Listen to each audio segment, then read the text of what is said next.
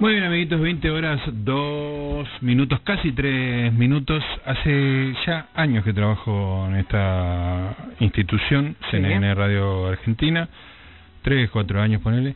Todavía no aprendí a cerrar la puerta del estudio. Tiene sus es una bemoles. trama, es una trama rara. Es rara, ¿no? Sí. Por eso me, me demoré, la, la cortina seguía, seguía, el invitado de, de- esperaba y yo bum, bum, bum, tratando de cerrar la puerta. Pero bueno, ya lo logré y estamos para iniciar la segunda hora de libros con Eñe, la parte que más me gusta, como todas, vos sabés muy bien, Todas. Malena, que todas las secciones son las que más me gustan, Todas. así de falluto soy, sincero y falluto Te queremos igual. Gracias, Malenita. Bueno, y vamos a hablar de- del libro de esta semana. Eh, el libro se llama ¿Por qué nos creemos los cuentos? ¿Cómo se construye evidencia en la ficción? El autor es Pablo Moret, ya lo hemos entrevistado acá en otras radios. Creo que publicó, no sé, cuatro libros y los cuatro eh, se los, eh, conversé, este, porque es una persona muy erudita y al mismo tiempo muy clara y apasionante en todo lo que en todo lo que relata. Con él hablamos acá el año pasado sobre la migración, una novela, ¿eh? Eh, a diferencia de estos ensayos que tenía antes y este que es porque nos creemos los cuentos, la migración tenía el mismo grado de erudición, pero eh, eh, articulado en una novela de corte casi eh, fantástico. Pablo también fue el autor de la lectura, el autor, digamos, el impulsor de un éxito increíble de la red que fue la lectura colectiva de la Divina Comedia, que fue un episodio de los más eh, nobles y divertidos que tuvo Twitter. Y, y ahora está en línea con nosotros desde Estados Unidos, si no me equivoco. ¿Cómo estás, Pablo? Gustavo Noriega te saluda. ¿Qué tal, Gustavo? ¿Cómo andas? Muy bien. Bien. ¿En qué ciudad estás? Estoy en Júpiter. Bien. Eh, eso, Sí. eso ya es importante. No sé la diferencia de horaria con Júpiter, así que entiendo que debe ser importante, pero bueno, dejémoslo. En ahí. Júpiter son las 7 de la tarde en este Ah, momento. perfecto. Bueno, una hora menos que acá. Mira, yo pensé que con, con tantos miles de kilómetros de distancia podría haber sido distinto. Bueno, eh, Pablo, eh, me interesó muchísimo por qué nos creemos los cuentos, que, que, como decía, tiene todo ese desarrollo erudito que tiene tu escritura y termina con dos con el análisis, la aplicación de todas esas ideas a dos obras que son muy, muy favoritas, por decirlo de alguna manera. Una es Continuidad de los Parques, el cuento de Cortázar, que lo leímos acá en Libros con Eñe hace el año pasado, debe haber sido, cuando hacemos la lectura en la última media hora. Y la otra es una de mis películas favoritas de todos los tiempos, que es Ir hace una vez en Hollywood, de Quentin Tarantino. Así que tenemos mucho para conversar, Pablo, sobre estas ideas. Y te cuento además que recién hice una entrevista a María José Navajas, y me dijo, bueno, le preguntaba sus, sus lecturas y me dijo que, bueno, cuando fue adolescente tenía unas lecturas así medio infantiles y que en, en algún momento de adolescencia llegó a Cien años de soledad y que se sumergió en ese mundo increíble de Gabriel García Márquez. Y dije, ah, me digo, ya que te decís sumergir en un mundo extraño, déjame, bueno, ven- y vendí la entrevista esa, porque lo que hacía María José era compenetrarse con otro universo, digamos, ¿no? Eh, hay varias palabras claves en tu obra. ¿Podemos eh, conversar un poquito sobre ellas antes de entrar al cuento y a la película? Sí, claro, por supuesto. El, el tema de la compenetración que mencionaba, sí, me, le di bastantes vueltas a eso, no sabía bien cómo, cómo referirme a, esa, a eso, que en realidad que de alguna manera es la clave del libro. Yo quería examinar ese fenómeno, no lo que nos pasa cuando cuando nos enganchamos. Engancharse quedaba un poco juvenil, Claro, el can- enganche. cancheroide, eh, ¿no?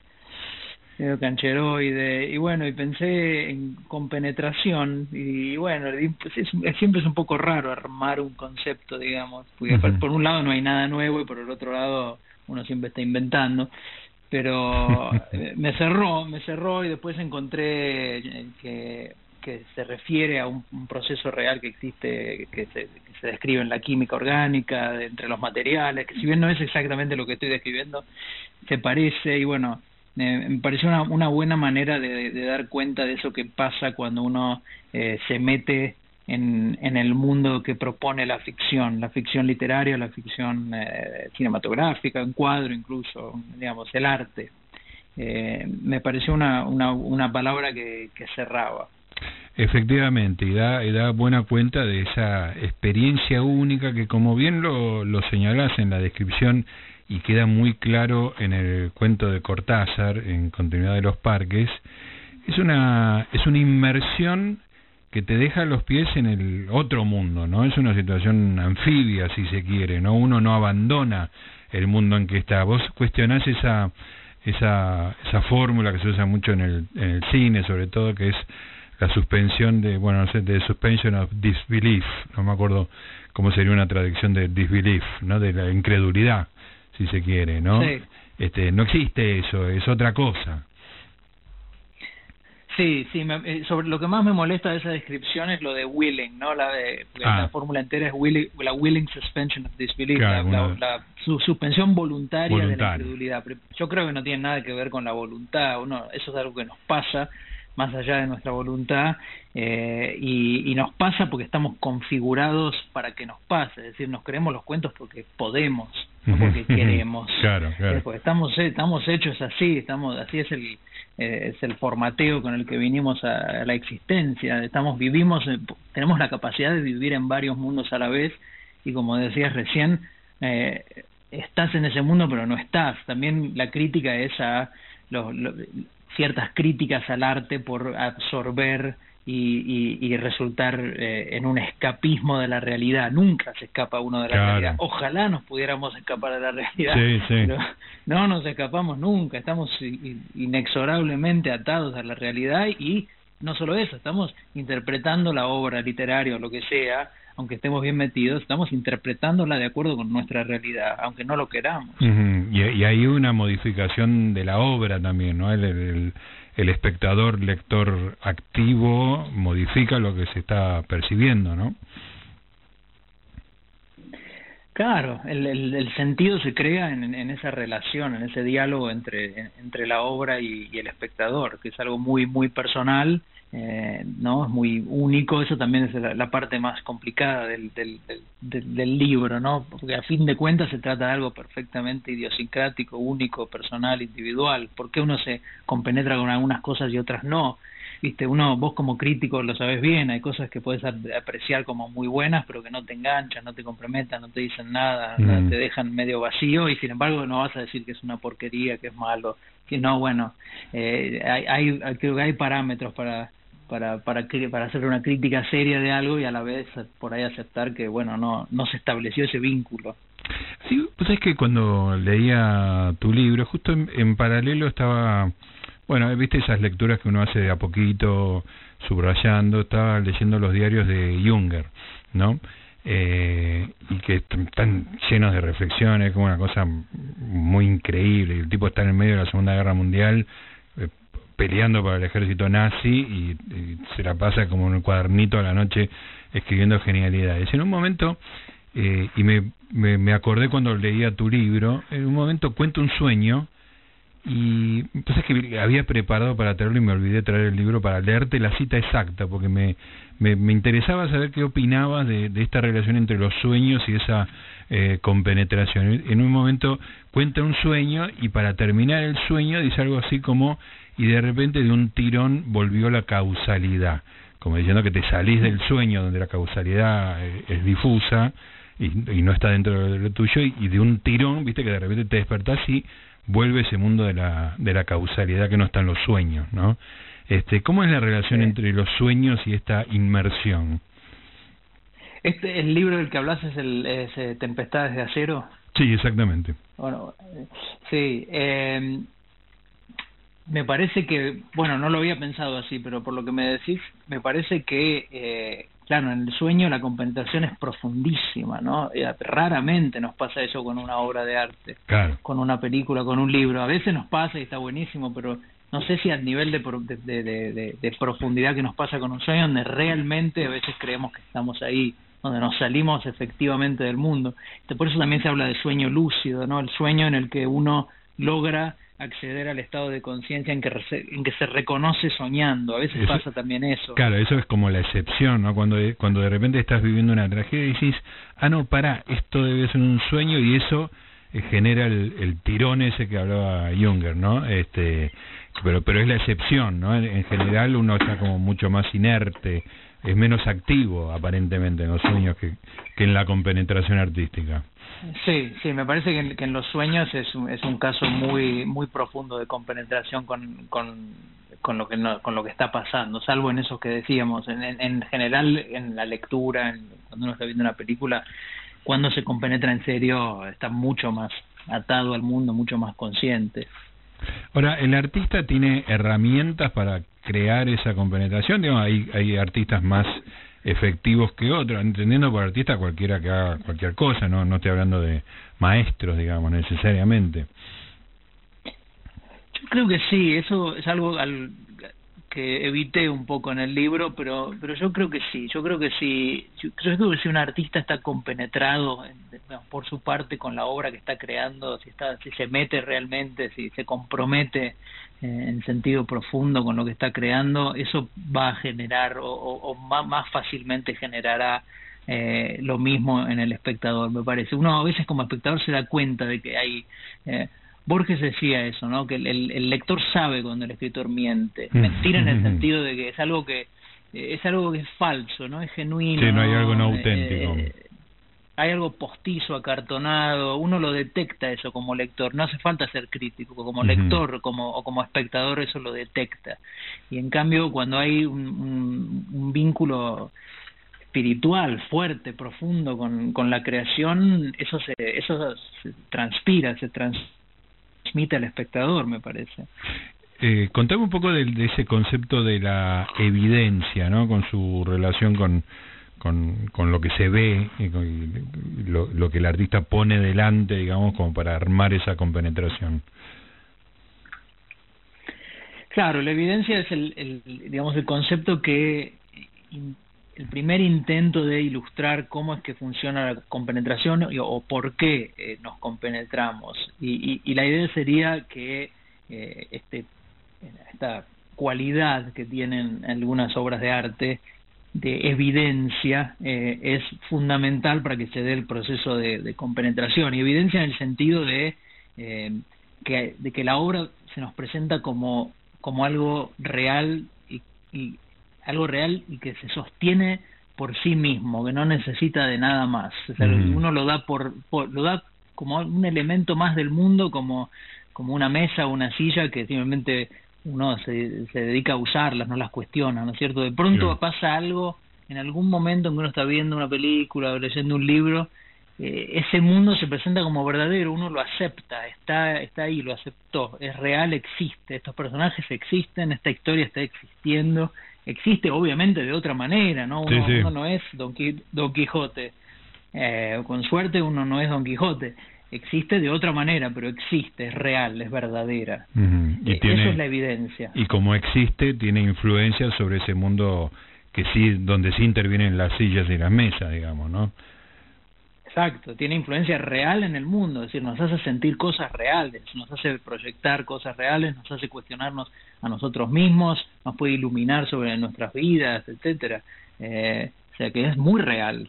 Y, real de otra manera, pero y además de todas esas puede, como en el ejemplo de la película de Tarantino, eh, aliviarnos de un hecho, diferenciando el hecho real de la ficción, ¿no? cambiando la, la historia. Pero eso lo vamos a meter en detalle. Quiero decirte, eh, Pablo, que, que efectivamente lo, que dije antes era, era cierto. Continuidad de los parques es un cuento que me gusta muchísimo, pero la película de Tarantino me parece una película superior, o sea, tengo una especie de, de fanatismo, digo, no, no acepto ningún tipo de discusión. Cuando era el Oscar, este, no, no quería discutir sobre si era mejor la del coreano o esta, no, no, eh, una persona que pensaba que se podía discutir eso no era interlocutor, así, así de, de loco me puso la película de Tarantino con, con todas las cosas.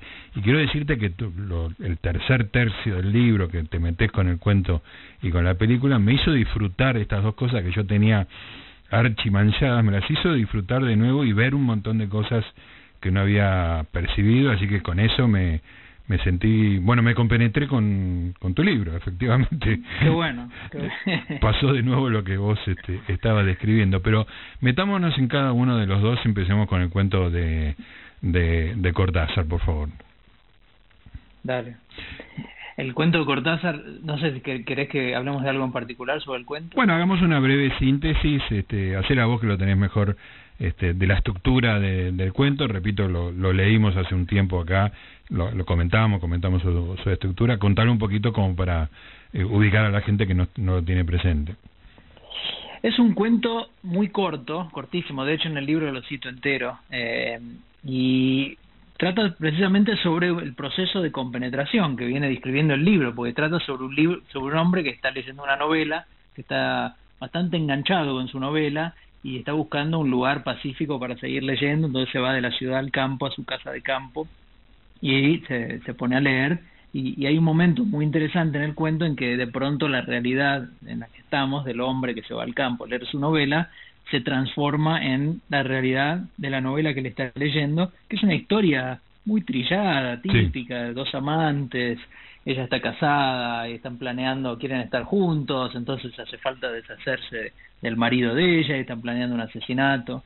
Y bueno, y al final resulta que eh, se vuelven a juntar las dos realidades y el, el amante entra a la casa a matar al que nosotros sabemos es el tipo que estaba leyendo la novela al principio del cuento. Es decir, es, es, un, es un ejemplo perfecto de, de, de, metaficción, pero a la vez para mí es un ejemplo perfecto de cómo funciona ese proceso de compenetración eh, y, y cómo se genera evidencia. Cortázar es muy bueno haciendo esto, generando Brillante. esa evidencia de mundos, espacios, abriendo espacios eh, a través de la literatura.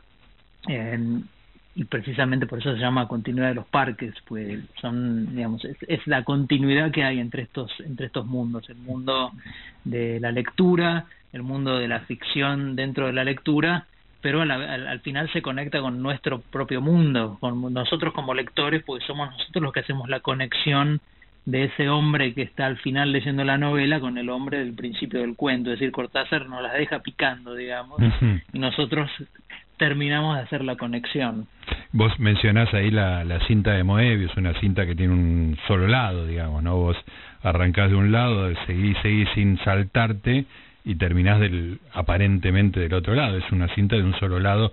Acá también la realidad es una cinta de un solo lado, pero además, como si hubiera leído tu libro, Cortázar, eh, hace una descripción de cuando el tipo se pone a, a leer el libro, de que no abandona la realidad, ¿no? Que dice, estoy, estoy sabiendo que tiene los cigarrillos al lado, eh, describiendo la sensación física de estar en el sillón verde, este, como que muy deliberadamente eh, Cortázar dice que esa inmersión en la realidad no es total, ¿no? Claro, claro, y, y, no solo eso, sino que el hecho de estar en su sillón, saber que tiene los cigarrillos al lado, saber que la puerta está cerrada y no va a entrar nadie, todo eso aumenta el placer de la lectura, todo eso eh, aumenta y, y, y, facilita aún más la compenetración, es decir, uh -huh. que no solo no nos desentendemos del mundo, sino que el, el mundo que nos rodea nos nos ayuda a compenetrarnos claro. más con, con el libro, con la película. Sí, sí, sí, el, eh, placer de tu sillón favorito no desaparece, sino que es eh, condición de una buena lectura, digamos, ¿no? Para ponerlo en términos más berretas que los de Cortázar. Tal cual, sí, tal cual. Eh, de nuevo, todo esto es porque se puede leer el cuento de Cortázar como una crítica. Esto es un Cortázar pre eh, prepolitizado, digamos, ¿no? Sí, prepolitizado, politizado al máximo, digamos, sí. a fines de los 60 se politiza, se politiza al máximo y bueno, no, no es tan extraño que empiece a escribir su, sus peores obras. Eh, esto es de mediados, principios de los 60 y, y se podría leer como una crítica al, al, al consumo pasatista de arte, ¿no? El tipo este es un tipo obviamente rico, tiene su estancia, se va, se desentiende del mundo, de las miserias, de todo, va y se va a leer su libro y por ahí Cortázar le está diciendo eh, no te podés escapar del mundo, el mundo te viene a buscar donde mm. estés.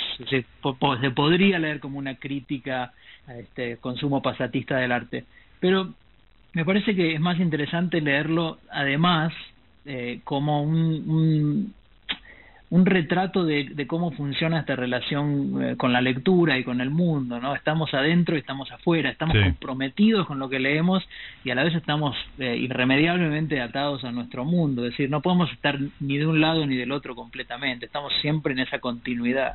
Y además esa lectura se sistema con, con los cuentos más conocidos de, de Cortázar, estoy pensando en el axolote, o sea, que hay dos niveles de realidad que se terminan fundiendo, ¿no? Como ese tipo que está en, en la camilla de, de- de un cirujano y empieza a soñar con Sí. que es un azteca perseguido y finalmente termina siendo al revés, ¿viste? Esas cosas de, de, de que los dos niveles se terminan uniendo o dándose vuelta, es, es como una cosa, una marca de fábrica, ¿no? Marca de fábrica, sí, es, eh, le sale genial, es, es uno de sus grandes temas y, y bueno, te- siempre pensando también en la relación con el lector, ¿no? Él tiene, a él le interesa mucho esto, en Rayuela también, el lector cómplice, eh, acá es más bien un, un lector testigo, ¿no? Porque nosotros somos testigos de, de lo que está pasando y eso Claro. es también un, un poco el tema del libro, el lector eh, no es un observador pasivo, sino que es un testigo, un testigo es un observador que está está involucrado, o sea, en, en, en, el lenguaje legal, legalmente involucrado, Claro. un testigo, ¿no? Efectivamente. Eh, Pablo, y ahora pasemos a, a la película de Tarantino, que tiene eh, la relación más virtuosa con la realidad que uno pueda imaginar, mejorando sus dos intentos anteriores, que a mí no me entusiasman mucho, que son correcciones de la historia, por decirlo de alguna manera, con, con los gloriosos bastardos y los ocho más odiados, no me acuerdo cómo se llama en castellano, este, Sí. pero lo, lo que hace acá con, con la tragedia de Sharon Stone es, eh, es increíblemente virtuoso y tiene, la- eh, o sea, para el espectador informado de lo que había pasado en Cielo Drive, es una experiencia increíble. A mí me dejó, bueno, me dejó de esa forma que te describí hace un rato, que, que desecho todo el resto de, de las películas de ese año, por lo menos. Sí, pero Gustavo, de Sharon Tate, de, de decir de Sharon Stone y me Ah, todo el tiempo, ¿por lo de, todo el tiempo comet- cometo ese, ese error. no Pobre sé. Sharon Stone. Sí, la, No, mata- sí, la maté sí. varias veces ya No. hablando de la película. Eh, sí, estoy de acuerdo con vos. Eh, a mí también, a mí Tarantino me entusiasmó mucho cuando vi eh, Pulp Fiction, porque bueno, yo tenía 14, 15, 15 años y la fui a ver al cine y me rompió la cabeza.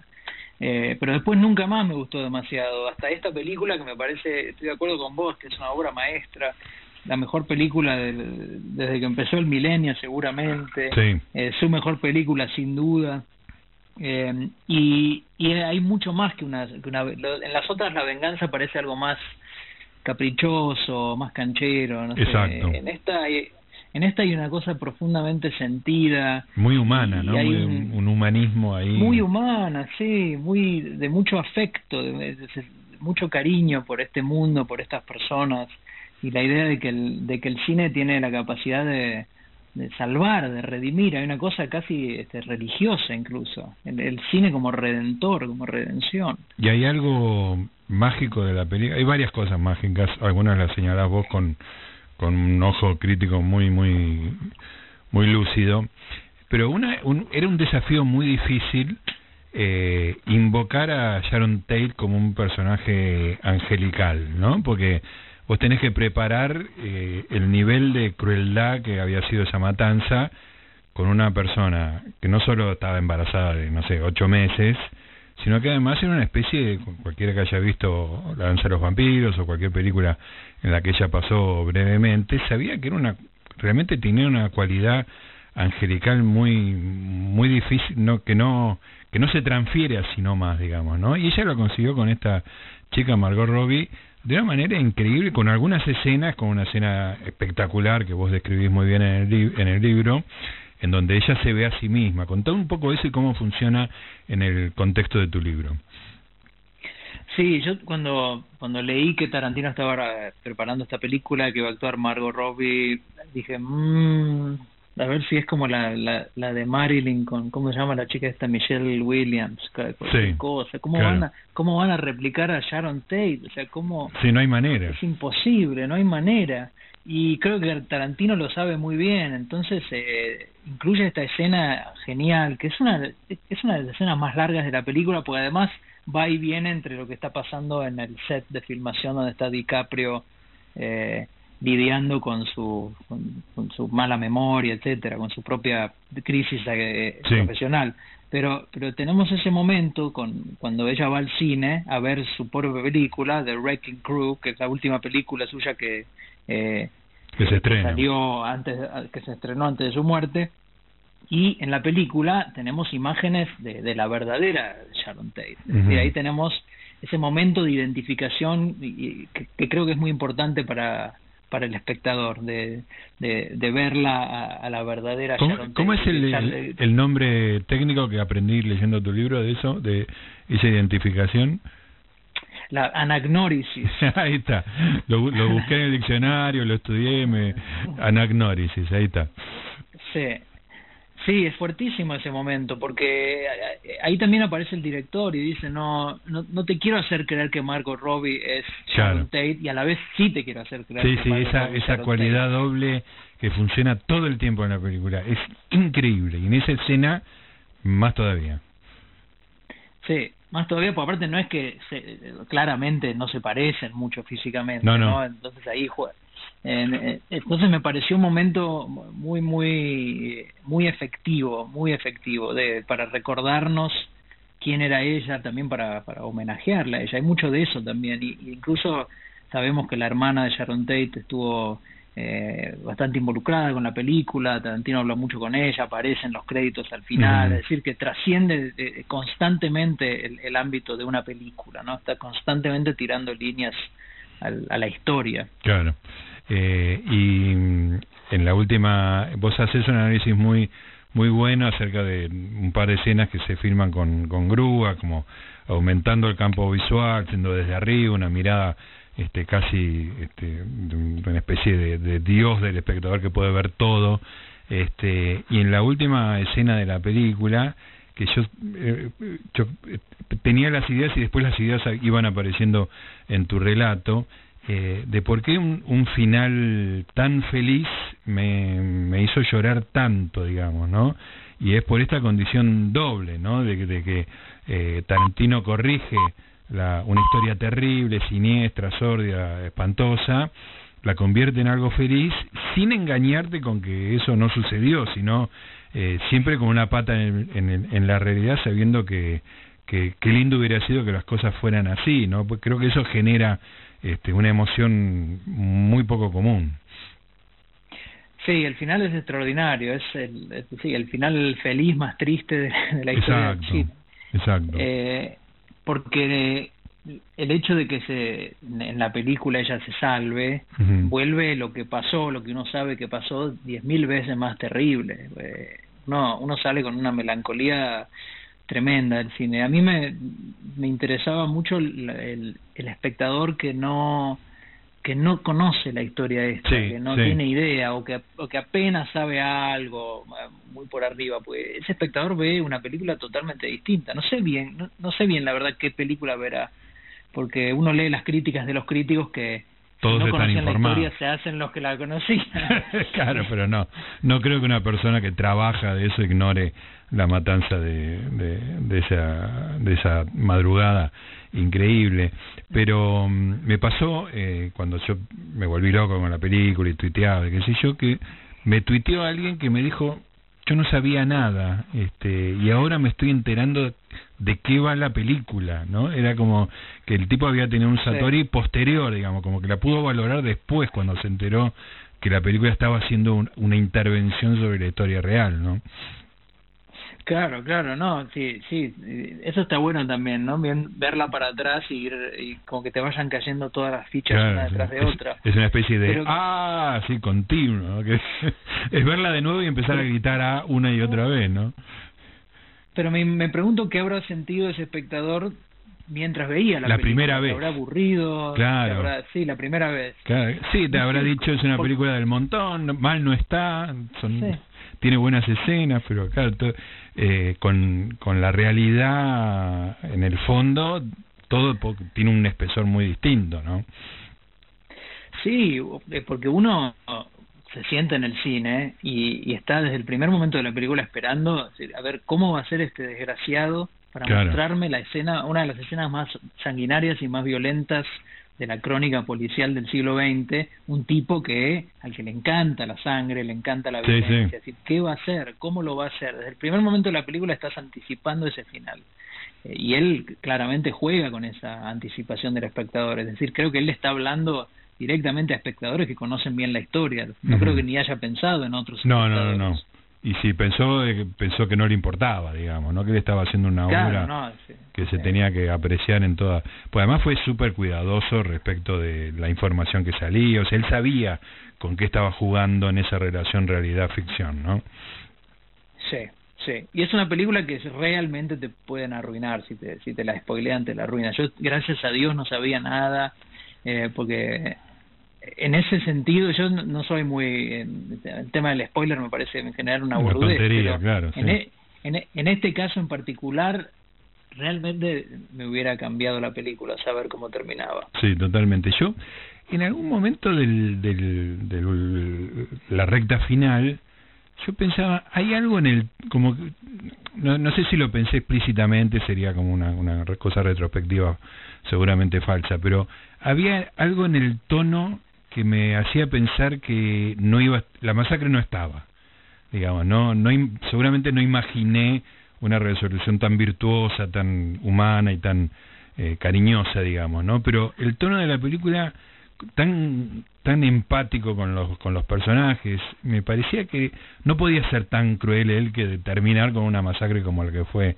en la realidad. No sé si la pegué o, algo sabía viste esas cosas pero eh, no, no, es, me parece una... no digo, es una reacción normal, porque es cierto, los trata con tanto cariño que decís, no, ¿cómo los va a matar ahora? ¿Cómo, ¿Cómo va a ser para matar a esta chica? Sí, sí, sí, y además es, la... Es imposible, no puede ser. Y la introducción de estos dos personajes ficcionales, los de Brad Pitt y de Leonardo DiCaprio, algo tenía que haber, digamos, ¿no? Eh, en fin, eh, bueno, eh, podría estar horas, Pablo, te juro, porque es una, una película que me me genera un entusiasmo y la, te digo de verdad que la lectura de, de este libro me, la trajo de nuevo, me parece que la, voy a ver de nuevo otra vez, ya la vi varias veces, este, pero, pero siempre me se levanta la cámara al final, lo invitan a pasar a, a él a la casa de Sharon Tate, se escucha la voz de ella simpática, cariñosa, empática, agradecida y me pongo a llorar, me pongo a llorar porque es uno de los momentos más humanos de la historia del arte. Perdón la, la, hipérbole, pero vos me la vas a permitir. Sí, sí, sí. Bueno, y ahora el martes sale la novela. ¿Y qué expectativas tenés con eso? Eh, no sé, no sé, la, tengo pedida, me, me, llega el martes. Ah, que Supongo, supongo que me la, me la leeré de un tirón, no tengo ni idea qué, qué esperar. Nada, ni idea. Porque no... Será una sorpresa. No imagino que sea el guion engordado, digamos. Sería una desilusión que sea eso. No, según él no es eso. El otro día estuvo eh, estuvo en, una entrevista con, con Bill Moore el, sábado, eh, el, viernes. Y no, no, es una, digamos, novelización. que, que, es algo que, que se hacía bastante antes. Una película muy exitosa se novelizaba. Sí. Eh, pero bueno, con muchas más cosas, con muchas más historias.